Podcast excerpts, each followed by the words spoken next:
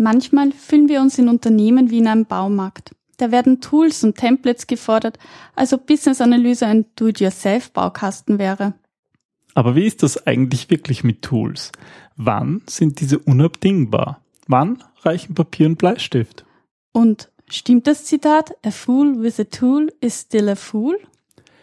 Über die richtige Handhabung von den richtigen Tools zur richtigen Zeit in der Business-Analyse sprechen wir in dieser Episode mit Mario Müller. Sie hören den Business Analyse Podcast Wissen was zählt mit Ingrid und Peter Gerstbach www.businessanalyse.at. Denn Erfolg beginnt mit Verstehen. Hallo und herzlich willkommen beim BE Podcast mit Ingrid und Peter. Ja, wir sitzen heute in Berlin. Ähm, wir hatten gestern einen Design-Workshop und heute dürfen wir bei Mario Müller in Berlin sitzen, ähm, seines Zeichens Geschäftsführer von Microtool. Und ähm, Microtool bietet Tools mit Services für Requirements Engineering und Projektmanagement. Mario, wäre cool, wenn du dich mal kurz vorstellen könntest und uns ein bisschen was über dich erzählst. Okay, das mache ich gern. Schönen guten Tag. Ähm, ja, mein Name ist Mario Müller. Ich bin seit 1984 in Berlin, habe in Berlin Informatik studiert, bin seit 1990 bei Microtool, habe dort begonnen als Methodenberater, haben dort damals strukturierte Analyse geschult, strukturiertes Design. Insofern habe ich neulich gerade mal wieder das aktuelle Buch von dem Peter Ruschka gelesen, habe ich mich natürlich auch sehr gut wiedergefunden. Okay. In gerade so diesen historischen Dingen, die man da auch so so ein bisschen sehen konnte, was durchaus ganz nett für mich war. Hm. wieder ein Datenflussdiagramm wiederzuerkennen und all solche Dinge. Hm. Ich hatte auch so ein bisschen Historie mit so einem Case-Tool namens ProMod, wo er so ein bisschen damals herkam. Mhm. mhm. Und erstaunlicherweise waren wir damals Wettbewerber, der Peter Ruschka und wir. Okay. Weil ich kam äh, als Anwender von ProMod, vom Fraunhofer Institut, zu Microtool. Mhm. wo wir bei Microtool das Case 4.0, so ein strukturiertes Case-Tool, geschaffen mhm. haben, gebaut haben, geschult haben so dass wir durchaus gelegentlich am Markt so ein bisschen so mit Ellenbogen und so mit leichter Rivalität aufeinander trafen. Mhm. Aber eben doch auch so uns auch wiederum freuten, naja, so zwei deutsche Hersteller und dann ja auch in mhm. Nürnberg gab es ja mit MED dann noch relativ schnell einen dritten. Was schon ganz spannend war. Also eine sehr interessante Zeit für uns, denke ich auch mal. So klein ist die Welt. So klein ist die Welt, so klein ist die Welt. Wenn man dazu dann noch so die Repository-Hersteller nimmt, also auch eine Fraktion, die ja in mhm. Deutschland sehr stark vertreten war, war durchaus also schon mal eine sehr frühe Blütezeit, mhm. wo also auch diese methodischen Themen, Modellierung, äh, Gestaltung, also von äh, Informationen, also bevor man loslegt mit der Implementierung, wenn man Software schaffen möchte, dass man das auch in den 80ern schon sehr intensiv und sehr rege angedacht hat. Und das war für mich eine Motivation, 1990 zum Microtool zu kommen, wie gesagt, als Berater für genau diese Themen, für Datenmodellierung, funktionale Dekomposition, strukturiertes Design, was man dann noch so getan hat. Ich fand damals schon ganz toll, dieses nicht nur in Papierform zu machen, weil eine Methodik ist toll, die muss erstmal in die Köpfe. Mhm. Aber wenn man sie dann im Team leben will, dann wird es immer ein bisschen schwierig, wenn man nicht irgendwelche Hilfsmittel hat. Okay. Wenn das Team kleiner ist und das Problem überschaubar ist, dann reichen sehr einfache Hilfsmittel aus. Wenn das Problem ein bisschen größer ist, die Leute ein bisschen mehr sind, dann darf es auch gern mal ein bisschen gescheite Software sein.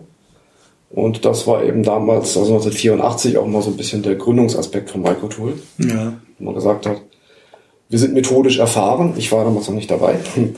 Ähm, also die Gründer von Microtool methodisch erfahren und es macht sich einfach gut, also dieses Methodenwissen auch mal in eine Werkzeugform zu gießen. Mhm. Und das war die Idee. Die hat sehr schnell, sehr gut funktioniert. Wir hatten sehr schnell eine Reihe auch großer Kunden. Aber wir wollten ja erstmal ein bisschen über mich sprechen. ähm, dieses Thema der Beratung äh, hat sich sehr schnell dahingehend ausgestaltet, dass man die Kunden, also schon eine Einführungsphase des Tools natürlich auch, dahingehend Bescheid, äh, gescheit beraten wollte, wie kannst du denn gut damit arbeiten? Das hatte ja. mehr und mehr dann einen vertrieblichen Touch. Mhm. Nicht um den Leuten einfach ein Tool zu verkaufen, aber man konnte ja schwer voneinander trennen. Weil im Endeffekt, das hieß damals bei uns zwar noch nicht so, aber ging es immer irgendwo um Change Management. Mhm. Wir wollten Veränderung schaffen. Warum möchte jemand ein, eine neue Methodik für sich äh, anwenden? Mhm. Warum möchte er vielleicht auch ein Tool haben? sodass diese Aspekte gar nicht so leicht voneinander zu trennen waren. Es hatte immer einen gewissen Beratungsaspekt, einen gewissen Toolaspekt auch und mal überwog das eine, mal überwog das andere. Also sozusagen ein Vorgehensmodell und dann ein passendes Werkzeug dazu oder umgekehrt. Richtig, genau. Mhm. Das ist ja, also es gibt ja sehr unterschiedliche Branchen und damit eben auch sehr unterschiedlich passende Vorgehensweisen. Manchmal versucht man hier irgendein Standardvorgehen über die verschiedensten Teamgrößen und die verschiedensten Branchen zu stülpen. Mhm. Das ist nicht immer ideal. Ja. Und das ist schon sehr, sehr gut, wenn diese Dinge also gut abgestimmt auf die Unternehmenskultur, manchmal sogar die Abteilungs- oder Projektkultur sind dass man diese Möglichkeiten hat. Das war uns immer sehr wichtig. Und insofern hat dann meine Entwicklung so über Beratung, Vertrieb, Vertriebsleitung hier bei Maikoto stattgefunden, bis wir dann im letzten Jahr äh, einen Wechsel in der Geschäftsführung hatten intern. Die beiden Gründer von Maikotool, der Bernd Navrat und die Ursula Meseberg, arbeiten auch heute noch für Maikotool im Marketing und in der Entwicklung. Der Bernd Navrat leitet die Entwicklung, die Ursula Meseberg ist noch im Marketing und auch also auf vielen Vorträgen, auf ja, der zum Beispiel, gehört, ja. sehr präsent. Und ich freue mich, dass ich damit seit April letzten Jahres zwei weitere Mitarbeiter habe, die beiden. Und die waren der Meinung, sie haben schon so viel gearbeitet, jetzt können sie es langsam mal ein bisschen ausklingen lassen. Und zwei halbe Geschäftsführer geben da keinen ganzen Geschäftsführer mhm. und so von ja. die Rollen ein bisschen gewechselt an der Stelle. Spannend. Das ist schon so macht einfach Spaß. Das Thema ist einfach ein wunderschönes. Man trifft ganz furchtbar viele spannende Kunden. Man hat mhm. immer wieder neue Situationen, auf die man trifft. Neue Herausforderungen, auch natürlich nicht immer, wo man gleich aus dem Ärmel Lösungen schütteln kann. Das ist sicherlich sehr unterschiedlich. ja. Ja, manches hat sich gewandelt im Laufe der Jahre, aber ein paar Dinge sind noch immer wieder gleich geblieben. Manches sind so Wellenbewegungen, da wird wieder ein bisschen mehr modelliert, da wird wieder ein bisschen mehr verwaltet, da wird wieder ein bisschen mehr auf Pappkärtchen gehängt. Hm. Aber in der Summe macht es sich schon ganz gut, erstmal nachzudenken mhm. und dann mhm. die Ärmel hochzukrempeln und die Fleißarbeiten durchzuführen. Oh, spannend. Wie sieht das in der Business-Analyse aus? Arbeitet ihr viel mit Tools? Naja, ich würde sagen, es ist, ich sag mal, wenn, wenn wir diese Folge so unter dem, unter dem Stichwort Werkzeuge stellen, dann fallen mir dazu eigentlich nicht nur ähm, Software-Werkzeuge ein, sondern natürlich auch viele andere Werkzeuge. Also ich sitze da in deinem schönen Büro und da ist ein großes Whiteboard. Ganz wichtig. Und ich Ganz sag mal, wichtig. ich stehe ja total auf Whiteboards und Flipchart und Kärtchen und das alles. Und das ist eigentlich immer das, was ich zuerst einmal ganz, ganz, ganz am Anfang verwende. Aber es ist halt dann doch schon so, dass man dann sagt, okay, jetzt habe ich das schon mal hübsch gezeichnet, irgendwie so die Reinzeichnung oder so, da kommt dann schnell ein Tool dazu. Und ich sag mal, gerade in so, ja, in der agilen Softwareentwicklung ging es ja auch am Anfang nicht, geht nichts über, über, über hübsche Kärtchen. Aber mittlerweile ist doch so, dass es dann da auch wieder Tools gibt, wie man sagt, okay, es ist irgendwie fein, wenn man dann ein verteiltes Team hat, dass man doch mal die Kärtchen virtualisiert und das Ganze auch so darstellen kann.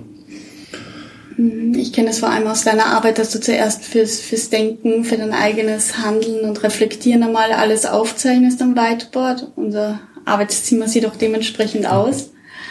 Und dann verwendest du schon noch Tools im Team, oder wie? Ja, ich glaube, also für mich, meine Arbeitsweise ist irgendwie da, hängt wirklich immer davon ab, welche Phase ich bin. Ja. okay. Mal, mal wirklich auf Papier zeichnen, mal aber auch diesen, diesen, diesen strukturierten Ansatz in einem Tool verwenden, um um, um hier ja, Ordnung ins Denken zu bringen, was man doch auf Papier dann manchmal über ja, Ungenauigkeiten hinweg sieht. Ist das so die normale Vorgehensweise auch bei deinen Kunden, Mario? Oder? Ja, das würde ich wirklich sagen. Also das, man hat manchmal diesen Bedarf sozusagen dieser ungestümen Kreativität auch einfach. Da muss ich, ich muss malen können, ich muss wischen können, mhm. ich muss Kärtchen irgendwo hinhängen können, ich muss sie zerreißen können, umhängen können. Also manchmal muss man überhaupt erstmal verstehen, worum es geht, den Problemraum auch überhaupt erstmal irgendwie greifbar machen, gerade mhm. wenn ich auch mit mehreren Leuten irgendwie dazu kommen möchte, den Problemraum wirklich zu identifizieren, erstmal mhm. Ziele zu finden, mhm. Stakeholder zu identifizieren, andere Aspekte irgendwo herauszuarbeiten. Das ist nicht immer gleich so, dass man sich dann sofort an ein Tool setzt und einklimpert oder ein schönes Bildchen daraus macht und alles ist fertig. Ja das ist häufig erst, also dann sozusagen die Dokumentationsform. Dann ist es toll, dass man vielleicht auch mal ein Diagramm machen kann. Oder manchmal möchte ich auch noch eine Liste haben. Hm. möchte ich auch nur 20 Ziele an der Perlschnur haben und bin damit total glücklich. Aber naja, was kann ich hinterher mit einem Whiteboard machen? Ich kann ein Foto machen. Mhm. Das kann ich mit Kärtchen an der Metaplanwand machen. Ich kann Foto machen. Ich kann die Kärtchen nehmen, zusammentun, ein Gummiband drumherum machen. Mhm. Ist eine interessante Art von Versionsmanagement. Naja, die Fotos versioniert. Ja, also das ist sicherlich dann, das ist immer eine Frage, also wirklich, wie groß ist das Thema, das man behandeln möchte? Wie lange kommt man ohne ein Werkzeug zurecht? Und es gibt, es gibt ganz klar Themen, dafür ist ein Werkzeug manchmal auch einfach zu groß. Das muss man ganz klar sagen. Mhm. Das Was wäre das für ein Thema zum Beispiel? Also nach meiner Erfahrung regelmäßig immer wieder, wie viele Leute tun es, wie lange Ja. läuft das Ganze. Dann sage ich mal, ein bis zwei Personen irgendetwas zwei Monate lang tun. Da kann man schon ein paar Dinge irgendwo ordentlich aufschreiben, aber damit ist es häufig nicht gerade zwangsläufig, dafür schon ein Werkzeug einzusetzen. Mhm. Die setzt man in ein selbe Büro für zwei Monate Ja, dann machen genau, sie das richtig. schon. Und die haben vielleicht wirklich, die haben, dann hat man das auch schön haptisch und dann ist das alles da. Und Ja, die Frage ja. ist da regelmäßig, also welche Dokumentation brauche ich denn hinterher? Das eine ist ja, dass ich diesen Prozess habe, um etwas zu schaffen, um zum Ergebnis zu kommen. Mhm. Und dann ist natürlich die Frage, welche Nachweispflichten habe ich? Wie möchte ich eigentlich, dass später mal erkennbar ist, warum ich etwas gemacht habe, wie ich es gemacht habe? Brauche ich danach Anforderungen als Spezifikation? Ist das ein wesentlicher Teil sozusagen schon der Dokumentation, die ich geschaffen habe? Oder möchte ich einfach sagen, na wieso, das läuft doch jetzt, ist doch fertig. Ja. Und wenn ihr wissen wollt, wie wir es gemacht haben, wir haben noch die Kärtchen aufgehoben, die liegen im Schrank. Manchen reicht das. Ja. Ja, sag Darüber mal, kann ich nicht richten. Also das ist für den einen, wenn er sagt, es reicht für ihn und niemand fordert von ihm ein, dass man also hinterher sagen kann, naja, wie hat sich denn diese Anforderung weiterentwickelt? Wie war sie vor zwei Monaten? Wie ist sie heute? Wie sind die Unterschiede? Diese eine Anforderung in der Versionshistorie, wenn ich das nicht brauche, Mhm. Dann brauche ich es halt nicht. Und das muss man einfach sehen. Das ist sicherlich teilweise branchenspezifisch, aber ganz, ganz häufig auch wirklich einfach ein Projektgrößenthema, manchmal Ja. auch ein bisschen ein Thema der inneren Prozessreife von Teams. Ich mal, in den Projekten, wo ich zumindest jetzt unterwegs bin, ist es eigentlich da eine relativ weniger Anforderung, weil es keine gesetz gesetzliche regulatorische Einschränkungen gibt. Das heißt, man ist da relativ offen und da ist man natürlich eher an der, in diesem Spektrum auf der Seite, wo man nur das Nötigste dokumentiert, weil sozusagen ähm, ja, weil's, wenn die Software funktioniert, ist das gut genug, da braucht man nicht mehr.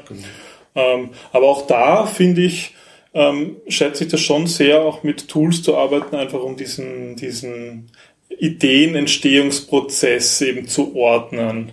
Also gerade was Modellierungstools anbelangt oder zum Beispiel auch in, ganz am Anfang in der Stakeholder-Analyse. Es ist mal gut, das auf dem Whiteboard zu zeichnen, aber es ist auch, also was ich sehr oft mache, ist, ein, dass ich da ein Organigramm zeichne aus den relevanten Ausschnitten des Unternehmens so wirklich so, okay, meine Business-Analyse, wer sind eigentlich alle Stakeholder und die vielleicht in ein Organigramm gieß oder in ein, in ein, in ein Bild, was, was die Einflusskräfte zwischen den, ähm, zwischen einzelnen Personengruppen abbildet. Also da, da nutze ich auch in einer sehr frühen Phase schon ganz gern solche Tools. Ich denke auch, also das ist durchaus ein Punkt, wo wir es auch häufig so erleben, dass äh, Werkzeuge, sag mal, frech nicht durchgängig genutzt werden, sondern einfach wirklich nur gerade so situativ. Jetzt brauche ich einfach mal ein Zieldiagramm oder jetzt brauche ich mal ein Use-Case-Diagramm. Mhm. Vielleicht weiß ich, na gut, mein Projekt ist nicht so riesengroß, wir werden hinterher 45 Anforderungen haben, aber diese sieben, die möchte ich mal grafisch darstellen. Da würde ich gerne wirklich mal wissen, wie hängt das Ganze zusammen, wie, äh, wie wird das feiner aufgegliedert, mit wem findet dort eine Kommunikation statt, wie wird das Ganze verfeinert. Bei dem Rest haben wir das einigermaßen in den Griff, die zählen wir doch mal kurz eine Perlschnur auf. Also das wirklich situativ und pragmatisch einzusetzen, ich denke, das ist auch durchaus eine Stärke, das sollte man sich auch trauen. Mhm. Das liegt natürlich auch ein bisschen daran, wie gut die Individuen letztendlich sind. Da gibt es sehr, sehr unterschiedliche Vorgehensweisen. Manchmal hat man also starke, erfahrene Individuen, die zumindest also ein Team insgesamt voranbringen können. Mhm. Umgekehrt hat man manchmal natürlich auch die Situation, dass man viele hat, die ganz gut vorankommen, die aber dann also in der Summe dadurch auch gut erfolgreich sind, dass sie also viele Mechanismen von Tools ausnutzen, weil es ihnen dann einfach mehr Sicherheit gibt, weil sie dann weniger Dinge vergessen. Ja. Das ist wiederum eine Kulturfrage, eine Bedarfsfrage. Das ist nichts, was wir als Hersteller dann zum Beispiel vorgeben können, vorgeben würden. Ich denke, also insofern müssen Werkzeuge einfach tolerant sein. Die müssen zulassen, dass man mal so ein bisschen hier ein Inselchen, da ein Inselchen hat oder auch eine, komple eine komplette Traceability mhm. vom Ziel über ein Epic und eine User Story bis zu den Testfällen hin haben möchte mhm. vielleicht. Und wenn beides geht und das situativ, also jeweils gut angenommen wird, dann denke ich, kann das schon ganz gut passen. Gibt es das bei deinen Kunden, dass sie sagen, ähm, sie wollen eine Dokumentation sauber in einem Tool haben? Oder ist das für einen Business Analysten jetzt weniger relevant, nur für seine eigene Arbeit? Oder? Naja, ich sage relativ selten eigentlich, dass da wirklich, zumindest in meinen Fällen, ähm, ähm, Dokumentation gefordert wird, die jetzt über äh, ganz normale Projektdokumentation hinausgeht. Klar, mhm. ein Business Case muss irgendwie geben und der muss begründet sein, aber das sind dann doch mehr die Zahlen dahinter und das ist viel textuell. Ähm, aber das hängt, glaube ich, stark vom Umfeld an. Also ich meine, ich als Business Analyst bin ich eher weniger im, im Automotive oder im, im, im systemnahen Umfeld unterwegs, wo es rein äh, einfach viel regulatorisch und vom Prozess her einfach viel, viel Anforderungen gibt, das mhm. ganz genau zu spezifizieren. Ich sag mal, ich bin ja doch mehr unterwegs im Projekt, wo es darum geht, okay, was sind eigentlich, was ist die Strategie vom Unternehmen, was für Ziele lassen sich daraus ableiten, was bedeuten diese Ziele jetzt konkret für die Arbeit und da finde ich es spannend, Dokumentation zu Tools für die Dokumentation zu verwenden und für den eigenen, um den eigenen Gedankenfluss zu ordnen. Aber ich sag mal, das ist jetzt nicht aus einer Notwendigkeit heraus, sondern mhm. eigentlich eher sozusagen wirklich als Hilfestellung im Arbeiten. Ja, und für so, andere. Ja, und so, genau, so wie, wie du Mario vorhin noch gesagt hast, wenn da ähm, mehr, wenn das Team größer wird, dann wird es irgendwann schwierig. Ja, komm in mein Büro auf meinem Whiteboard, ist das ganz toll aufgemalt. Ah, ich bin aber leider in einer Stadt 300 Kilometer weit weg. Naja, ich mache ein Foto, also dann funktioniert das halt dann nicht mehr so gut. Mhm. Ja. Aus welchen Branchen kommen hauptsächlich eure Kunden? Wenn wir jetzt rein im äh, regulatorischen, weniger regulatorischen Bereich sind. Es ist schon sehr, sehr unterschiedlich, aber sicherlich, es gibt da schon einen gewissen Schwerpunkt bei Unternehmen, die Automobilzulieferer sind, die mhm. Optik machen, die äh, in Branchen wie äh, bodennah fliegen oder auch ein bisschen höher fliegen, also bis hin mhm. zu Satelliten. Also mhm. das macht schon in der Summe, würde ich mal sagen, so 50 Prozent unserer Kundenschar aus.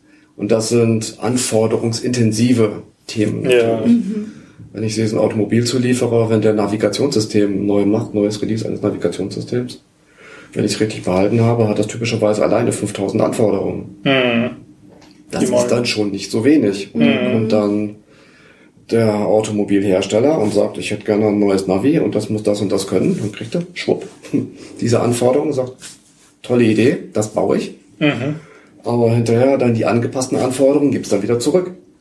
Ja, dann wird also auch wirklich hingegangen, diese Anforderungen werden ausgetauscht, werden weiterverarbeitet, werden Tests dazu dokumentiert, die Zustände dokumentiert und all solche mhm. Dinge. Also das ist schon sicherlich auch nochmal einfach ein, dann irgendwann ein Mengenthema auch, sicherlich ja. ab einer gewissen Größenordnung. Umgekehrt haben wir auch viele Kunden aus dem Bereich des öffentlichen Sektors zum Beispiel, da ist das deutlich übersichtlicher in der mhm. Regel, also mhm. was das Thema Anforderungen betrifft.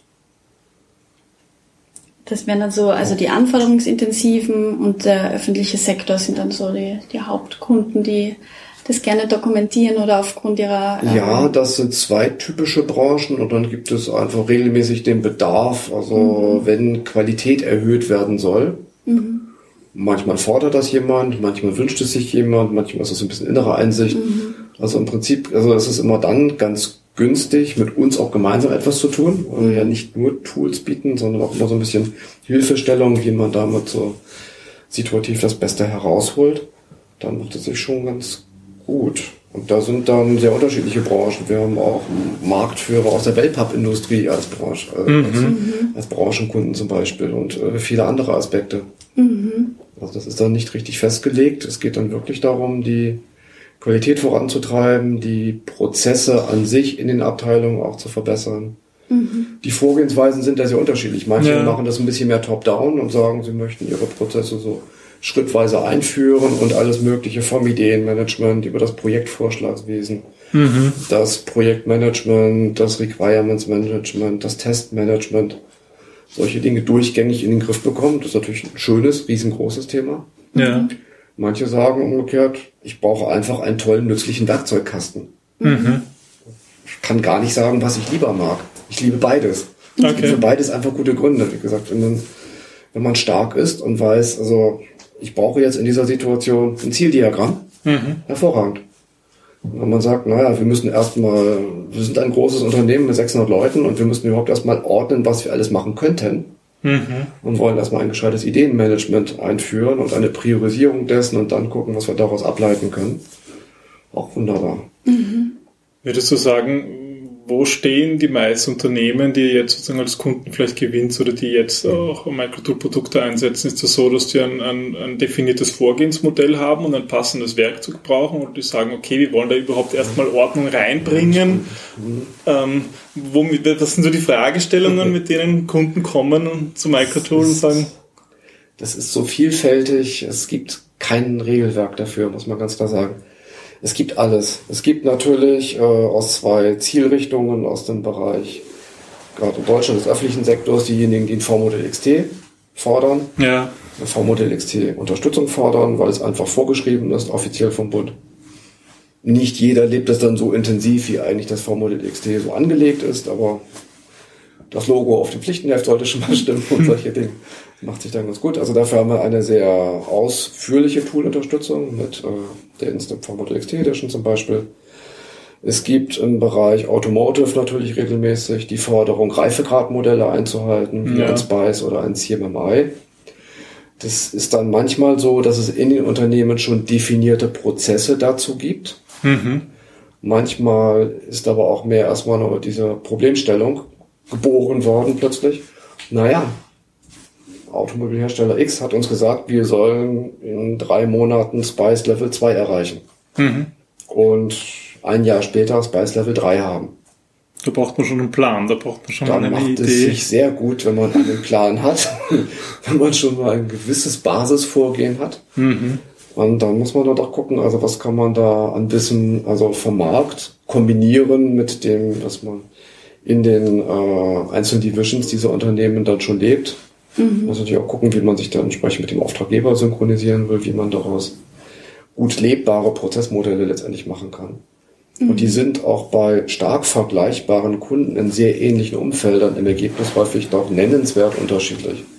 Muss man wirklich sagen. Also es ist immer wieder, wenn es so ein bisschen regulierteres Umfeld ist, äh, trotzdem möchte man gerne im Inneren agil arbeiten können, wie man diese Dinge dann zusammenbringt. Mhm. mhm. Wie kreuze ich so Meilenstein in der User Story so ungefähr. Das ist natürlich ja, schon. Ja. Also, darauf gibt es sehr viele Antworten, auch durchaus viele nützliche Antworten, aber da muss man sehen, wie man das mit der Erfahrung der Leute, mit der Kultur in den Unternehmen wirklich hinbekommt. Mhm. Du musst ja die Leute einfach mitnehmen. Bringt ja nichts einfach nur zu sagen, Achtung, hier liegt jetzt ein Prozess und der ist übrigens 300 Seiten dick. Dann weiß man ja schon, dass er nicht gelebt wird. Den kann man in den Schrank stellen, der wird verstauben wie also die zwei Prozesse vorher. Oder dasselbe auch mit dem Tool. So, hier Installation, hier ist das Tool. Ganz spannende Frage, ganz spannende Frage wirklich. Wenn man das so sieht, äh, wir haben das auch früher gelegentlich erlebt, wir haben dann daraus gelernt. Ja. Ähm, wenn man auf die Idee kommt, den umfassenden, sensationell zum Unternehmen passenden Prozess erstmal zu definieren, mhm. mit dem Tool von uns abzubilden, dann steht da gleich alles drin, alles, was man machen könnte.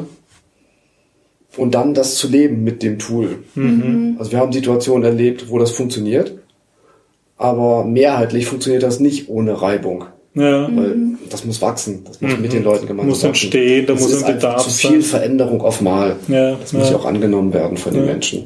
Wäre das nicht auch ein gutes Einsatzgebiet von einem Business-Analysten? Also das sozusagen als Thema der Business-Analyse, ja. ja. durchaus. Ich glaube, da gibt es ja auch einige Berater, die sich eigentlich auf solche, genau diese Vorgehensmodelle ja, spezifiziert haben. Das ist wirklich ganz wichtig, also ja. dieses schrittweise zu machen, die erstmal die mhm. äh, Gebiete zu identifizieren, wo wirklich die Schmerzpunkte mhm. auch in den Unternehmen sind, ja. wo man beginnt. Auch also recht früh Quickwins zu haben, wirklich einen Nutzen auch für die Anwender zu haben, dahin zu kommen, dass sie sehen, okay, wir müssen ein bisschen was anders machen. Dafür gibt's aber irgendein nettes Hilfsmittelchen dazu. Mhm. Und in der Summe haben wir sogar weniger Arbeit als vorher. Also wenn man mhm. dieses schafft, so eine erste Begeisterung, ja. dann sind sie auch viel mehr bereit, also hinterher darauf ein bisschen aufzusetzen, ein bisschen mehr die Prozessqualität zu leben und sich mhm. dann auch mal an Workflow zu freuen oder irgendwelche mhm. anderen Dinge, die ihnen das Leben leichter machen. Und punktuell freut man sich da auch. Na, ein paar Fragen werden nicht mehr gestellt, weil das passiert einfach automatisch. Es wird die richtige Vorlage in der richtigen mhm. Version genommen. Dinge, die man dann gerne mitnimmt, die man hinterher gar nicht mehr missen möchte. Mhm. Aber da schließt sich dann auch der Kreis. Also für uns ist dann in solchen Situationen natürlich, also wenn eine reichhaltige Prozessunterstützung gewünscht ist, für den Endanwender gar nicht mehr trennbar, was ist das Tool und was ist der hinterlegte Prozess. Mhm. Okay. Die, das ist für uns ganz, ganz wichtig, dieses zu wissen, weil deshalb raten wir eben auch nicht dazu, mach's doch gleich groß und wuchtig, Mhm. weil dann wird's abgelehnt von dem Anwender. Mhm. Dann versucht er sich zu binden und dran vorbeizumalen. klar. was auch total menschlich ist. Total verständlich. Es ist einfach zu viel. Der Mensch Mhm. wird überfordert. Er kennt den Nutzen nicht. Ja. Und Er dann, muss plötzlich äh, da einen komplizierten Prozess folgen und ein neues Tool und viele genau, Funktionen, die er nicht kennt. Das- Ja. Das ist einfach nicht gescheit. Und diese, also diese Prozessreife, die haben nicht so furchtbar viele, dass sie Mhm. gleich sagen können, wir machen es groß und wir freuen uns, dass wir es leben können. Gibt auch sehr gelungene äh, Projektsituationen, die wir dort hatten, aber die Wahrscheinlichkeit ist größer, dass man damit Teams überfordern kann. Und Mhm. immer wieder unser Rat. Schrittweise machen, behutsam tun, aufeinander aufsetzen. Mhm. Und auch wenn viele Entscheider sich freuen, also welche Prozessgebiete so ein Tool alles abdecken kann, ja. behutsam, Mhm. rollenbasiert, wie auch immer.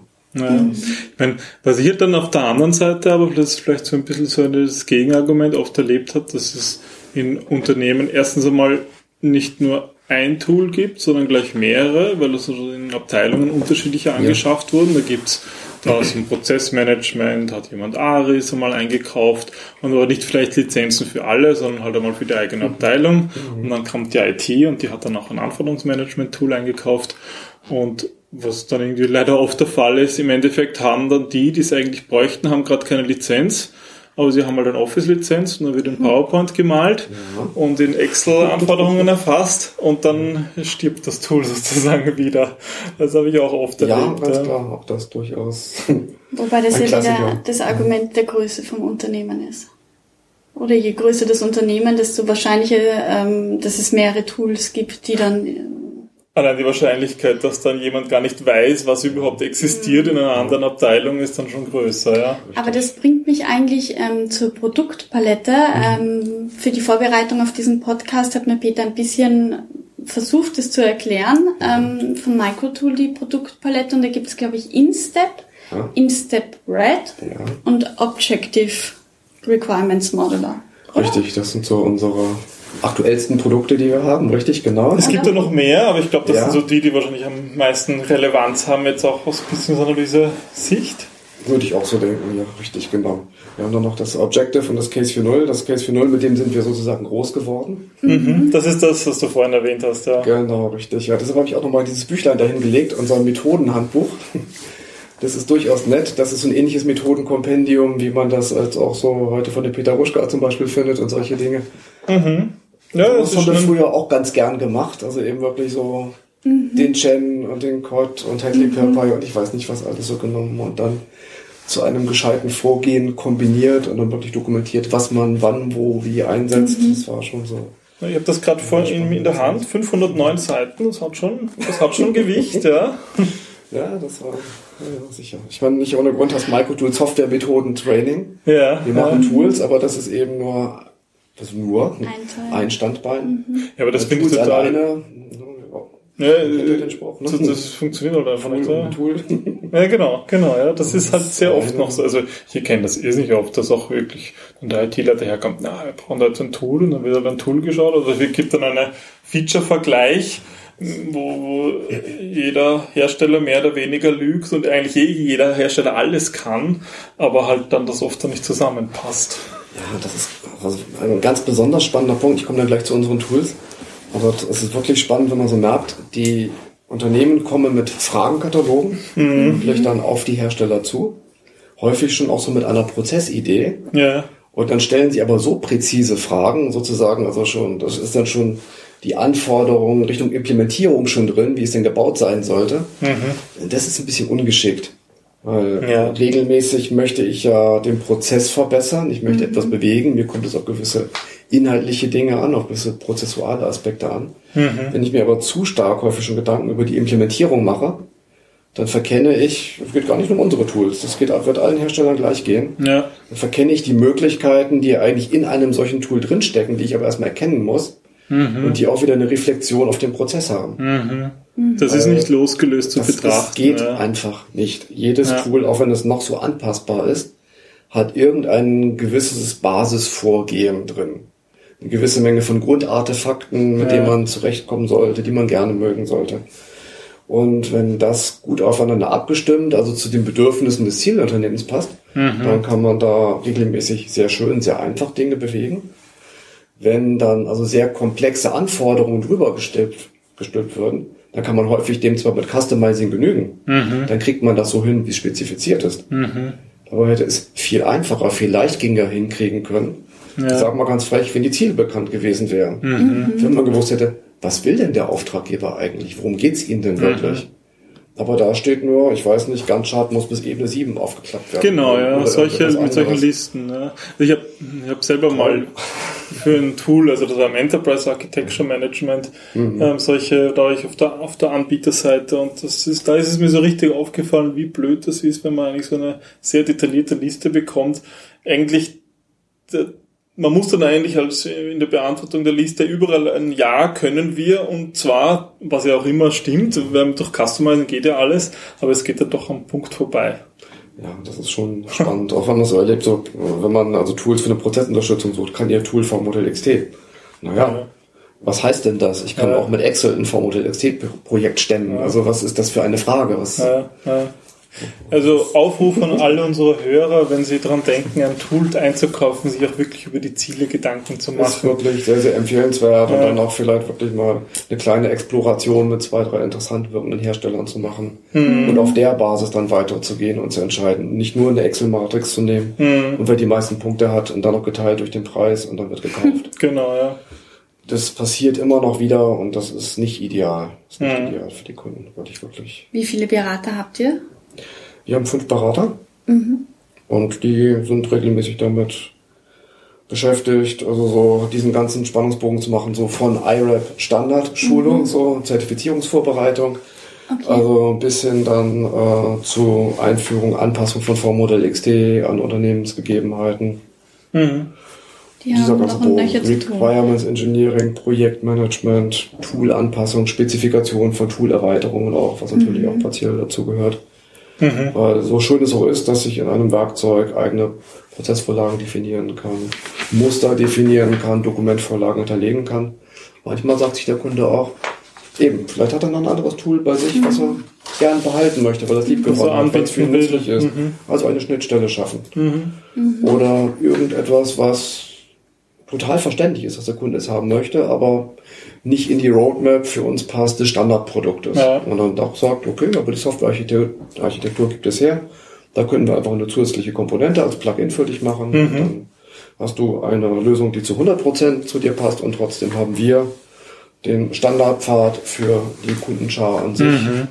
Das machen dann eure Berater auch hier die Erhebung, was ist denn das genau, Genau. was da gefordert wird. Genau. Das heißt, man kann bei euch nichts von der Stange kaufen. Doch, doch, doch, doch, doch. Das schon. Auf jeden Fall, auf jeden Fall. Man kann auch so ein Tool wie ein Instep einfach nehmen, herunterladen. Okay. Aber da kommen wir jetzt zurück. das Genau, war ja eigentlich richtig. die Ja. Frage, ja. ursprünglich über die Produktpalette. Genau, richtig, die Produktpalette. Ja, das Instep, das Instep Red und der Objective Requirements Model. Genau. Äh, dann zäume ich so ein bisschen von der Historie auf. Ähm, Instep ist ein Produkt für prozessbasiertes Projektmanagement. Das hört sich erstmal sehr schwergewichtig an. Sagt noch gar nicht da aber aus, also was für eine Prozessunterstützung denn damit gemeint ist. Von der Historie ist es so, dass wir 1997 das erste Mal ein Produkt mit dem Namen Instep am Markt vorgestellt haben. Das war damals aus der Idee heraus geboren, dass wir ein Werkzeug dem Markt anbieten wollten, was das tut, was unsere Modellierungswerkzeuge genau bewusst nicht taten. Mhm. Was das Case für Null nicht tat und was auch unser Objective nicht tat. Nämlich die Leute äh, im Projekt zu führen. Wir haben zwar immer eine Okay. gewisse Basismethodik natürlich implementiert. Wenn ich sage, ich habe in einem Case für Null ein Datenflussdiagramm und ich habe irgendwo ein Entity-Relationship-Modell, dann macht es sich ganz gut, wenn ich so ein Entity auch im Datenflussdiagramm als Speicher benutzen kann. Okay. Also diese Dinge miteinander verbunden, was nicht in der Originalliteratur immer gleich irgendwo zu finden ist, aber was einfach sinnig ist und gut miteinander harmonisieren sollte. Aber wenn ich sage, ich möchte jetzt in meinem Projekt so und so vorgehen, dann steckt das ja nicht als Basiswissen in einem Modellierungstool drin.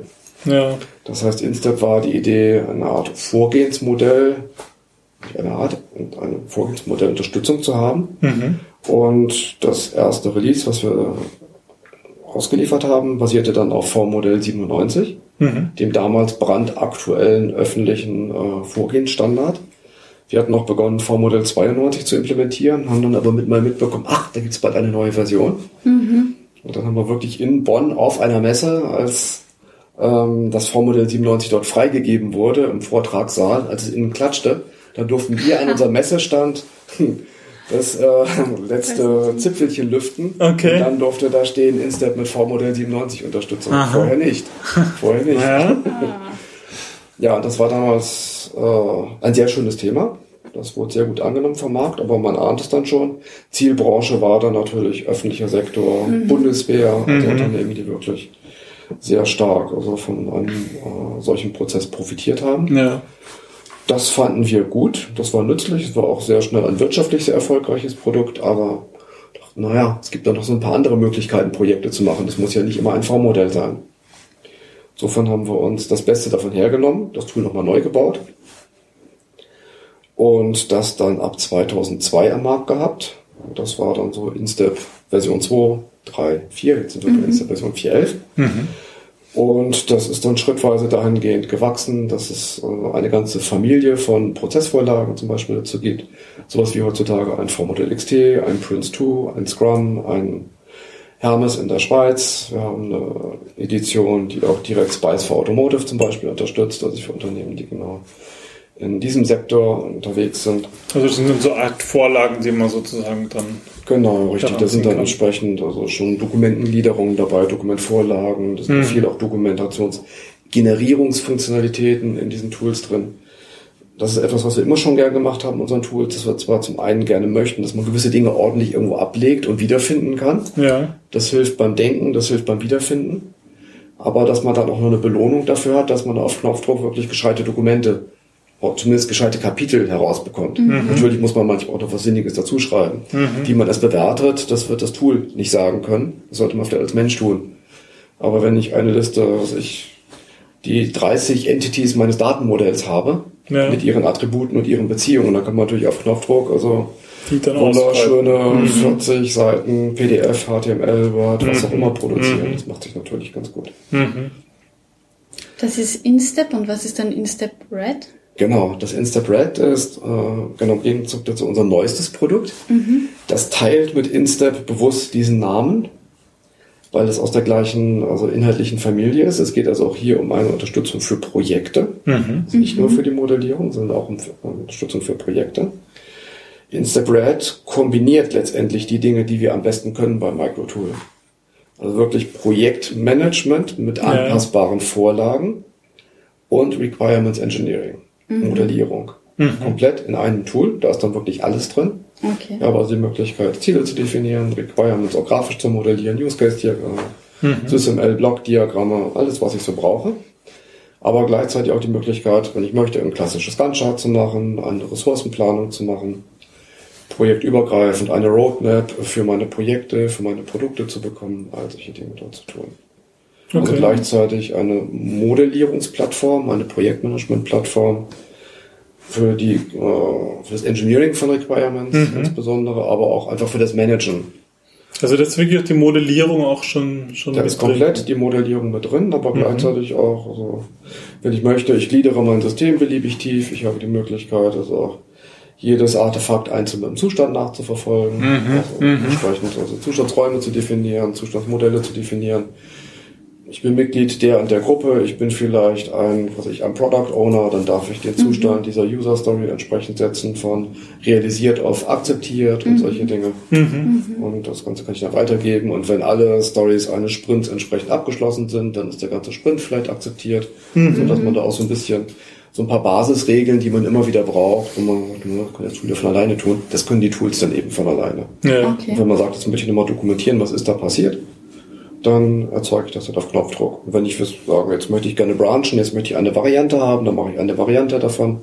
Und ich sage, jetzt führe ich Zweige davon wieder zusammen, ermittle ich vielleicht die Unterschiede, was ist denn eigentlich passiert in diesem Zweig, merge das Ganze hinterher, sodass ich da einfach vielfältige Möglichkeiten habe, je nachdem natürlich, wie groß mein Problem wiederum ist. Ja. was ich alles tun muss, was ich alles tun möchte. Manche freuen sich dann wieder, dass ich einfach ein paar Use Cases und ein paar Anforderungen modellieren kann und andere sagen, mhm. juhu, da passen die 5000 Anforderungen für mein Navigationssystem hinein. Ja, ja. Der eine und der andere. Mhm. Dazwischen liegt der Objective Requirements Modeler. Der Objective Requirements Modeler ist, wenn man so will, so ungefähr zwei Drittel von Instabrad.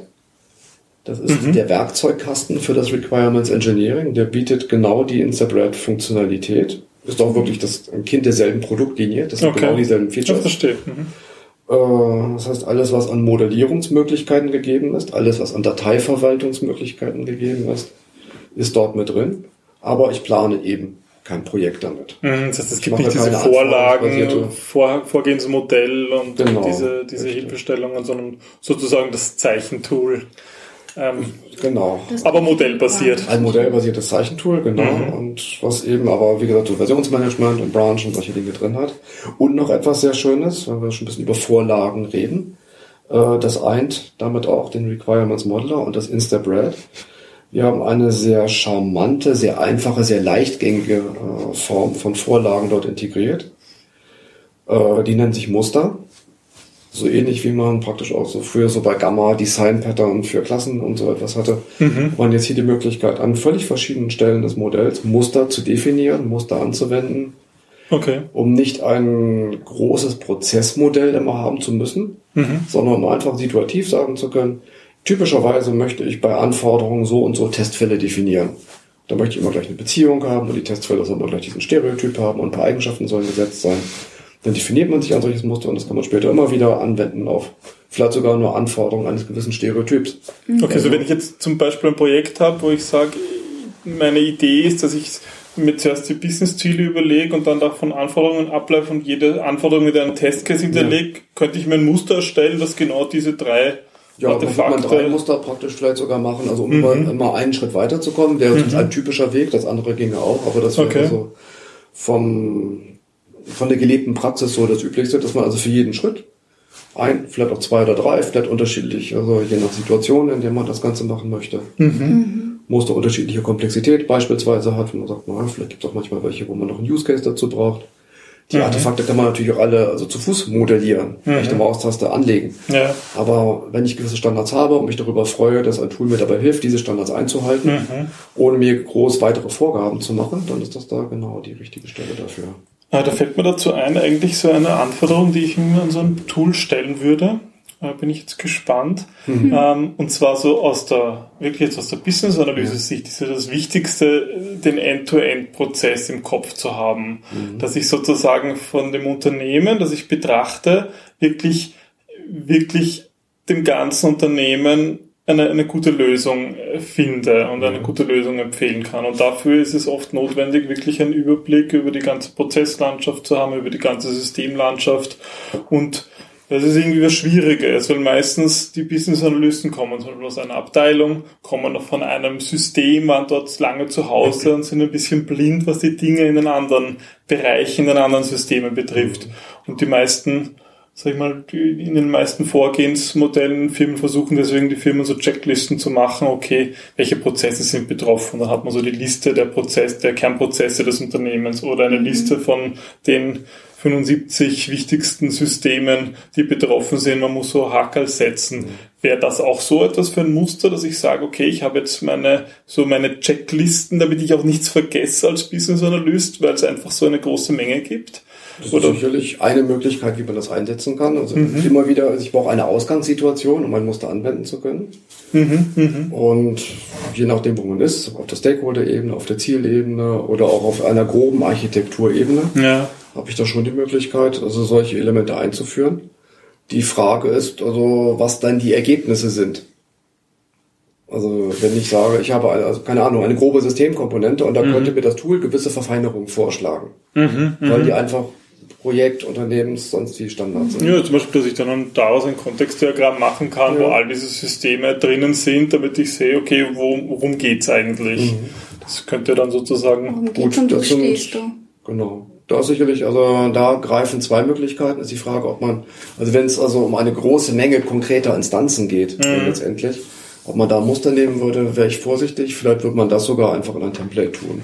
Mhm. Es gibt auch so die Möglichkeit, sich Projektvorlagen zu schaffen mhm. oder auch einfach Dinge zu importieren. Wo man sagt, ich habe praktisch eine, irgendwo eine Basisdefinition. So also mein Modell, das Unternehmensmodell Genau, das Unternehmensmodell schon. an mhm. sich durchaus drin, in derselben mhm. Datenbank vielleicht auch, wäre vielleicht ganz gut, nicht zwangsläufig, aber mhm. nicht unüblicher Weg. Und dann könnte ich direkt sagen, und davon würde ich jetzt gern das und das und das und das mit hinein importieren. Okay, ja, ja genau, genau. Selektiv, genau. Dann vergesse ich nichts. Ja und das Schöne ist sogar, ich kann das dann, sag ich, no, sind es vielleicht, keine Ahnung, 75 Stück. Mhm. Und davon hätte ich aber gerne nur zwölf.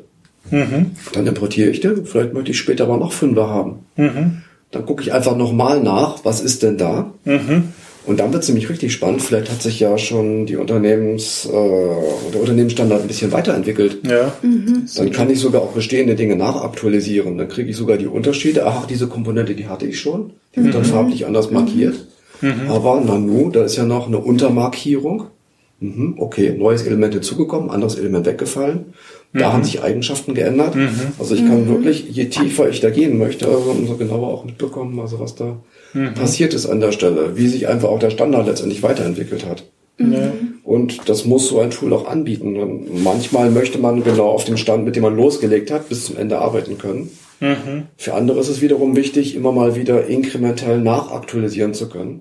Was, was aber haben andere doch, Projekte im Umfeld ge gemacht, genau, verändert? Genau, richtig, mhm. aber dann muss man trotzdem verstehen, was hat sich denn geändert?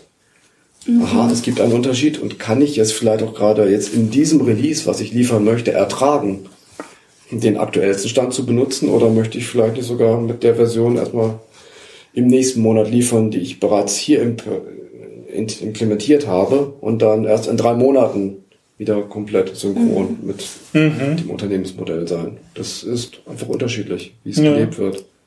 Tools müssen einfach also da adaptiv sein und müssen die Freiheiten bieten, sich so zu bewegen, also in einer solchen Architektur, in einer solchen Organisation, wie es wirklich benötigt wird.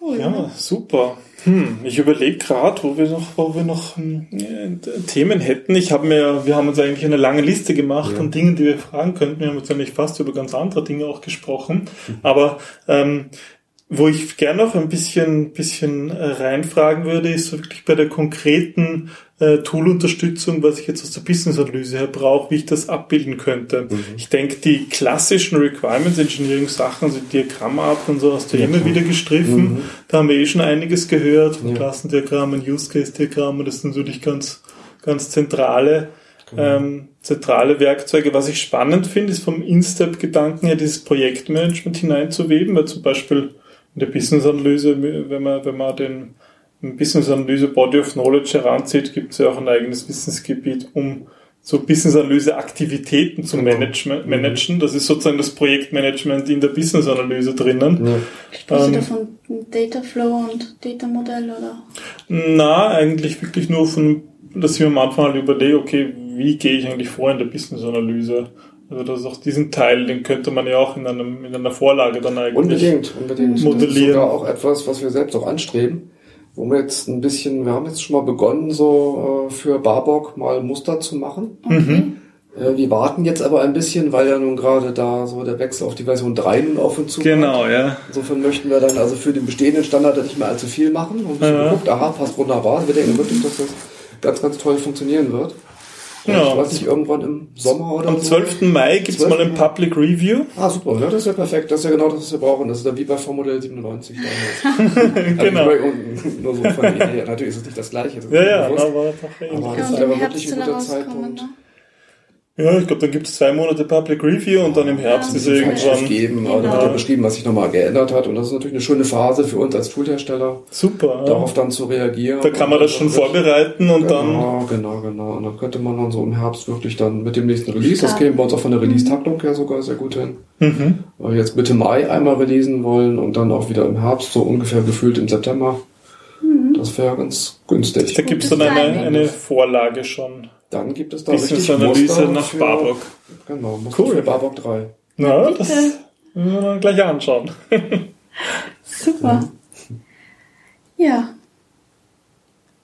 Ist das für euch beide ganz rund oder fehlt noch etwas? Sind deine Fragen beantwortet von Business-Analyse-Seite? Ja, ich denke schon. Also ich glaube, wir haben viel gehört. Es Und gibt, gibt noch, es gibt noch Ah. viele, äh, viele Dinge. Ich freue mich auf diese Barbock ähm, Ja, Templates. Das, spannend. Das, Das, macht uns auch, das macht spannend. uns richtig viel Spaß, muss ich ganz ehrlich sagen. Mhm. Das ist so, wir hätten gerne noch mehr Zeit, um noch viel mehr davon noch schneller zu machen, wie das immer so ist. Aber Ja, ja. Das ist schon wirklich. Es ist ja schön, es ist eine sehr runde Sache und das gefällt uns sehr gut. Also gerade auch so die breite Abdeckung letztendlich dieser Prozessgebiete, die wir damit haben. Das ist schon etwas. Aber vielleicht ist das da ein Punkt, wo wir uns noch einmal was anschauen könnten, und zwar wirklich so diese, was ich, was ich finde, was am schwierigsten ist in, in, in einem Business-Analyse-Vorhaben, ist immer so die, ähm, die, die große Strategie des Unternehmens zu verbinden mit den Mühen in den Projekten, Ja. mit den konkreten Dingen.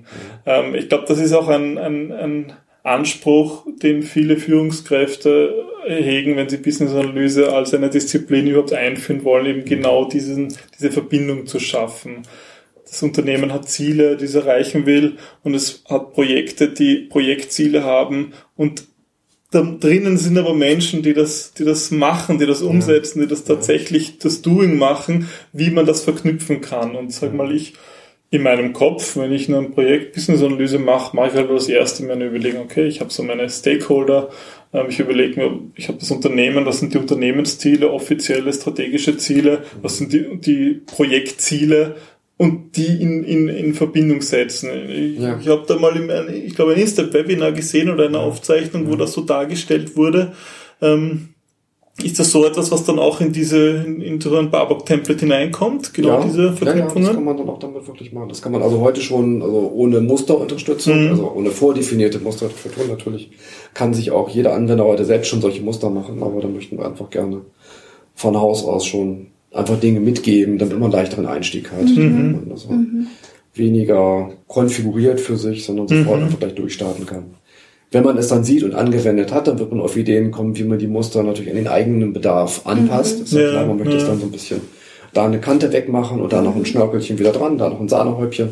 Mhm. Und diese zwei Muster, die verstehe ich gar nicht, die brauche ich gar nicht, die blendet man sich einfach aus und dafür macht man ein paar neue dazu. Mhm. Aber dann, dann funktioniert's ja. Also wenn man in diesem Prozess drin ist und wenn man dann wirklich sagt, so, ja, ich mache daraus meins Mhm. und das hilft mir auch wirklich, dann, dann ist der Zustand erreicht, den wir gerne haben. Was schön ist, wenn jemand ein Tool hat, klar freut man sich mal, ein Tool verkauft, Ja. aber wichtiger ist, dass es erfolgreich angewendet wird und dass es gern angewendet wird. Mhm. Weil wenn jemand das gerne anwendet, dann sagt ja auch ist jemand anders, ich habe da was, was ich gerne benutze. Mhm. Das Die gibt nichts, Mundpropaganda. es gibt nichts Wertvolleres Ja. als ein begeisterter Anwender. Jemand, der einfach zufrieden ist, der es sehr, sehr gerne macht, der inhaltlich dazu steht, der auch sagt, wow, hat da noch eine Ecke und eine Kante das Tool, aber es nützt ungemein. Mhm. Und davon gibt's ein paar. Naja, ich Wir wollen, das dass es noch viel mehr werden. klar, ja, das ist ein, ein super Abschluss. Also ich freue mich ja nicht nur auf die Release von Barbock ähm, 3, sondern natürlich dann auch auf die Templates, weil das finde ich echt praktisch. Was ich nämlich wirklich oft mache, dass ich in den Projekten, wenn ich so überlege, neues Projekt, puh, was machen wir jetzt eigentlich? So ein Barbock mal durchschauen, die Tasks durchschauen und dann drauf komme ich, hm, stimmt, das, damit sollte ich eigentlich beginnen oder das wäre das nächste. Und wenn das so ein Tool gleich mir so sagt oder Genau, das zu kann zeigen ist. so damit kann verfeinern, schon- weiter benutzen. Kann also schon nach, dem- sein. nach dem BE-Camp sehen wir dich dann nur noch auf Fotos, aber nicht mehr in Natura, weil du nur ausprobieren bist, oder wie? Sehe ich schon. Super. Schauen wir mal. Fein. Ja, sehr schön. Gut, passt. Herzlichen Dank. Ja, danke War sehr spannend. Neugierde. Super. Wir haben ja dann vor, noch ähm, einen kurzen Screencast äh, sozusagen als zweiten Teil dieses Audio-Podcasts mit zu veröffentlichen, ähm, die vielleicht einfach, damit die unsere Zuhörer so ein bisschen einen, einen Einblick bekommen, wie das denn jetzt konkret aussieht, weil jetzt mit dem Audio ist das immer ein bisschen schwierig, ähm, dass es, äh, sich die Zuhörer das nicht nur anhören können, sogar sehen können. Ähm, ja, und schaut also auch in den, in den zweiten Teil noch hinein. Mhm, einen Videoteil und wir freuen uns auf Rückmeldung.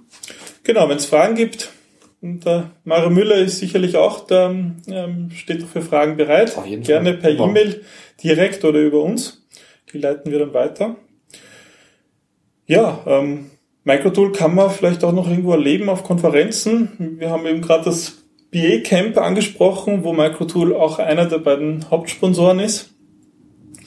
Aber ich glaube auch auf den, auf den, auf den üblichen Konferenzen zu Requirements Ja, Engineering. natürlich. Gibt's Jede auch immer Microsoft. Standard-Tagungen, auf denen wir entsprechend sind. Klar, die Reconf ist natürlich ein Klassiker dazu. Eine Embedded World oder auch äh, moderner Start zum Beispiel als Messe.